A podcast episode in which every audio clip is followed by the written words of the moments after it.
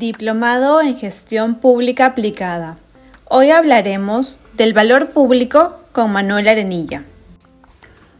Hola, continuando con el podcast anterior sobre la gestión por valores, es momento de hablar sobre el valor público. Para poder abordar adecuadamente la relación entre la Administración y el ciudadano, es preciso considerarlo como sujeto de derechos y obligaciones, no como un simple administrado o un cliente. Realmente es un ciudadano que conforma la democracia y los derechos que la llenan de contenido y que se implica en la consecución del bien común. Este es el punto de partida de una nueva cultura de la gestión pública.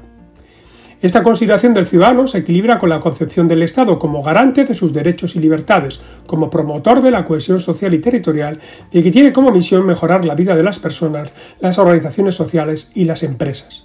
Para ello, el Estado debe compartir conocimiento y recursos y activar a la sociedad. Todas estas características permiten construir un nuevo relato de lo público. Durante el curso hemos mencionado que uno de los nuevos roles del Estado es activar a la sociedad. Esto implica que el Estado-Administración conciba a la sociedad con relaciones fuertes, con conciencia colectiva de sus integrantes, con una identidad acusada, con capacidad para adoptar decisiones sobre su entorno, con capacidad de aprendizaje permanente y como un espacio propicio a la creatividad, la diversidad y la innovación social. Lamentablemente, este planteamiento difiere en muchos casos de la concepción que el Estado-Administración tiene de la sociedad.